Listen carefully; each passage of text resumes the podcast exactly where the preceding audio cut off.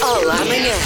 Se de repente lhe aparecessem na conta 100 mil euros, o que é que fazia? Ficava assim um bocadinho atordoada. E depois de ficar atordoada? Não sei lá, até ficava a pensar no que havia de lhe fazer. Ah, não faço ideia, ainda tinha que pensar primeiro. Ai, bastante coisa. Não fazia nada com a pressa.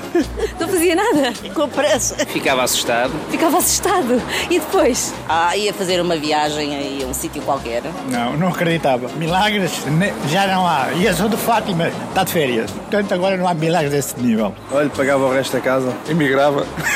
Ia para as Caraíbas. Olha, eu acho que ia saber o que é que era aquele dinheiro, porque aquilo não era meu. Uh, pois ia tentar descobrir de onde é que vinham. E se de repente lhe aparecessem na conta 100 mil euros, o que é que fazia? Não sei, era melhor investigar primeiro de onde é que tinha vindo o dinheiro. Eu provavelmente, se calhar, pagava a minha casa ao banco. Se não me desse um infarto do miocárdio antes, acho que comprava muita coisa.